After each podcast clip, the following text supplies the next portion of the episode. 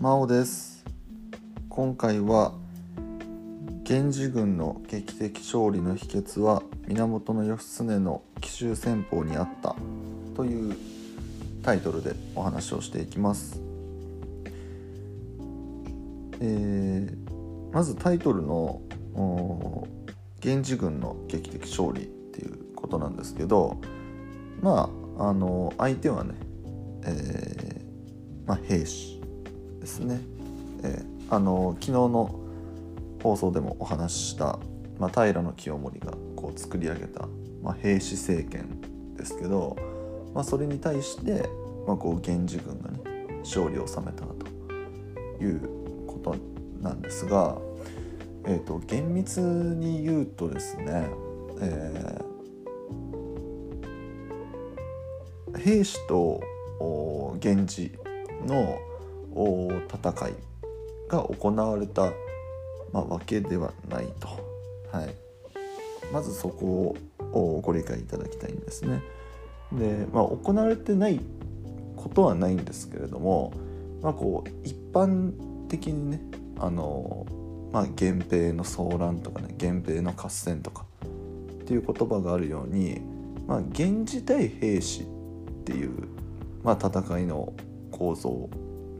をまあこう想像すると思いますし、まあ、実際こう学校の授業の中でもそういうふうにねあの授業は行われているんですけれども、えっと、厳密に言うとですね、えっと、この当時の戦いって、まあ、その武士による、まあ、反乱っていうものが、まあ、各地で日本各地でこう、まあ、断続的に起こっていてでその反乱を起こしたこう武士たちが、まあ、たまたまこう源頼朝、まあ、源氏のリーダーですね、ええまあ、後に鎌倉幕府を開く源頼朝のもとに、まあ、こう集まってきたと。でまあその集まってきたこう武士たちが、まあ、こう源氏側の、まあ、勢力についてで、まあ、最終的に兵士政権と戦って、まあ、こう勝利を収めましたよっていうのが一連の流れなんですね。はい、なので、まあ、この辺りのこう、まあ、内容を汲み取ってですね最近の教科書ではあの源平の合戦とかってあんまり表現されていません。はい、あの自称樹齢の乱っていうふうに書かれてるんですね。まあ反乱なんですよ。だからその日本各地でこう断続的に起こった反乱この当時に起こった反乱を、まあ、ひとまとめに自称樹齢の乱というふうに言うんですよっていうね。はい。まああの今の教科書でもそういうふうな記述になっています。はい、でえっ、とまずその当時の武士の戦い方がこの当時こう大きく変化をしたよと。いうことも知っておいていただきたくって。あのこの当時の戦いってあの、まあ、僕らがこう、まあ、それこそ大河ドラマとか映画とかで見るあの、まあ、戦乱いわゆる戦乱ですよね。こうまあ、多数対多数で、まあ、こう倒し合うっていう、まあ、戦争戦い。がこの時代から始まったと言われています。はい、でこれまでの放送でもじゃあその誰々の勢力と誰々の勢力が争いましたみたいなねこう争いのこうシーンの話は今までもしてきたんですけど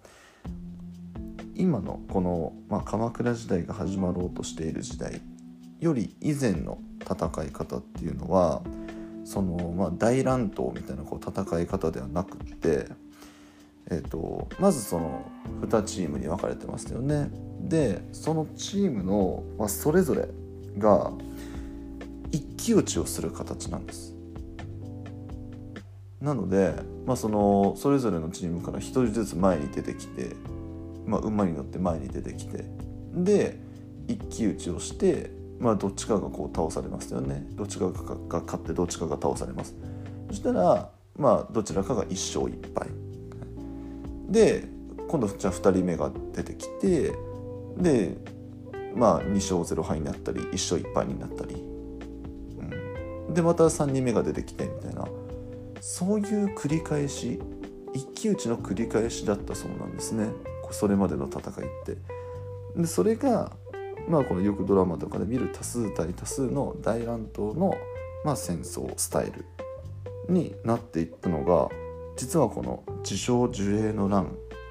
ぐらいからと言われていますで、まあ、なんでそう言われているかっていうとそれまでのこうまあ戦い戦争とはちょっと規模感が違かったそうなんですね。えー、それこそあの、数回前の放送でやっと武士が出てきたぐらいなんですよ。で武士同士のその数万対数万みたいな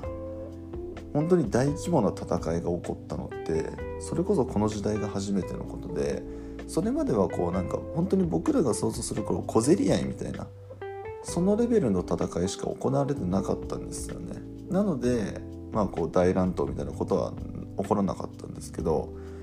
さすがに数万対数万を一騎打ちを連続でやっていくともう途方もないわけじゃないですか。はい、っていうので、まあ、大乱闘スタイルの戦争っていうのがこの時代に始まっているというふうに言われています。はい、でもしかしたらあの今後の放送で扱うかもしれないんですけどあの鎌倉時代に元寇だったじゃないですか。あの不備来藩が日本に攻めてきましたっていうあの元寇ですよね、うん、あれがあったと思うんですけどあの時もその鎌倉時代なのでまだその大乱闘スタイルの戦争その多数対多数の戦争にその鎌倉幕府は慣れてなかったのでなので苦戦したっていうふうにもね言われています。まあ、モンゴルはあの元軍はねその多数対多数の戦争に慣れていますので、まあ、容赦なくこう攻めてきたそうなんですけど日本はねまだそういうスタイルがまだこう受け入れられていなかったこう浸透していなかったので苦戦したみたいなね話もあったりするそうです。で、えーと、ここからですね、えーまあ、タイトルにもあるように源義経の奇襲戦法についてお話ししていくんですけどえっ、ー、とまあところどころにその奇襲はねあのあったかなと思うんですけれどもまあ有名なところで3つの戦いに、まあ、フォーカスしながらお話をしていこうかなと思います。まずはですね一の谷の戦いという戦いを見ていきたいと思います。でこの戦いどんな戦いだったかっていうとあのまず兵士兵士軍がですねえーとまあ、崖の麓にこう陣取っていたそうなんですね、まあ、こうベースキャンプを作るみたいなそんなイメージで思ってもらえばいいかなと思います。でまあ、崖ですからその崖側からこう敵がね攻めてくることはまあないでしょうと、まあ、断崖絶壁ですからそこをこう例えば馬で駆け下りたりとかそういうことは不可能なので、まあ、それはないでしょうと。うん、でこう崖に囲まれていれば、まあ、その平地である方角だけをこう見張っておけば、まあ、安全ですよねその場所はね。えー、ということでまあ、兵士軍はねそこをその拠点にしていたそうなんですがここで奇襲ポイントですね。崖から駆け下りようとしたそうなんですね。義経が。ええ、でまあ部下は止めますよね。その崖を駆け下りれるわけがないのでそれやめましょうということだったそうなんですが、義経はですね、まあ、やってみなきゃわからないでしょうと。行ってみましょうと。いうことで馬で駆け下りるんですね。そしたらこう思いのほか駆け下りれてしまって。で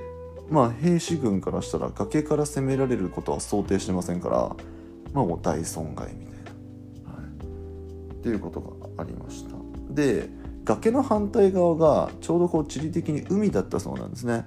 なので、まあ、その兵士軍はこう海に逃げていったみたいなね、はい、いうような形で、まあ、これ義経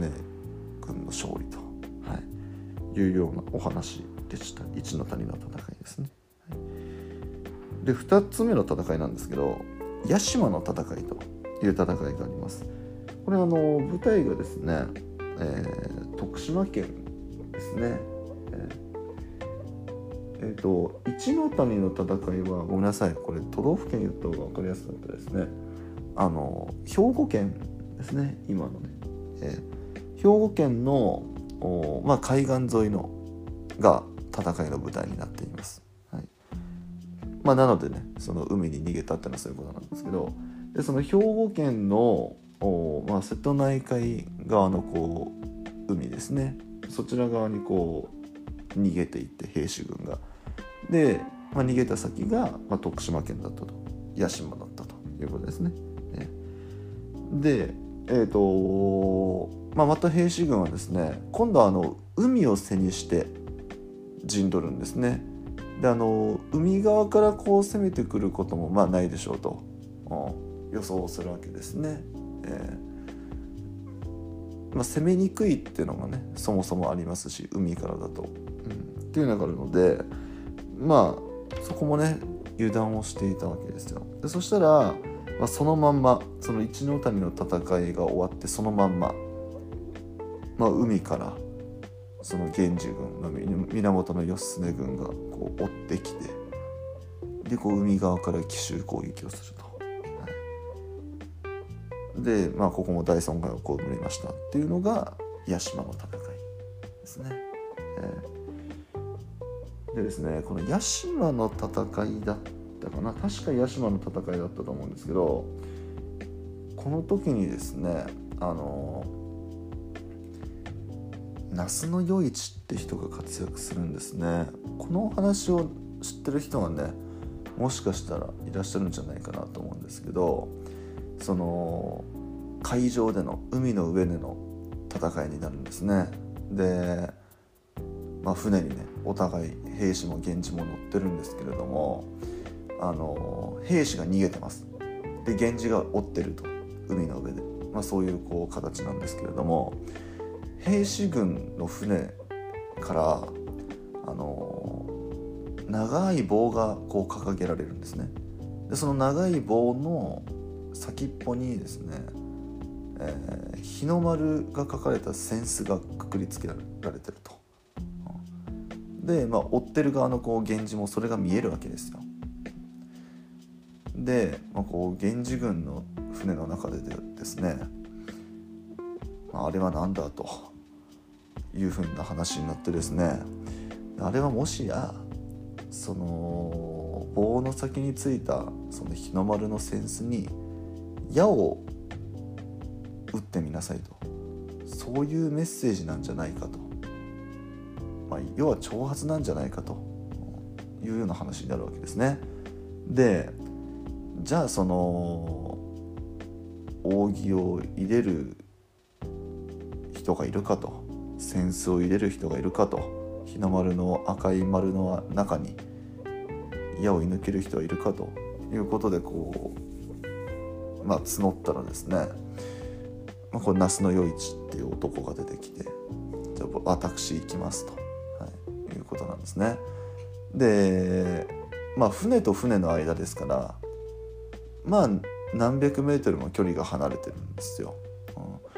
当時の記述だと 400m ぐらいだったかなちょっと細かい距離は忘れちゃったんですけど、まあ、数百メートル離れてるんですよでその上でこうまあ船の上ですから揺れますね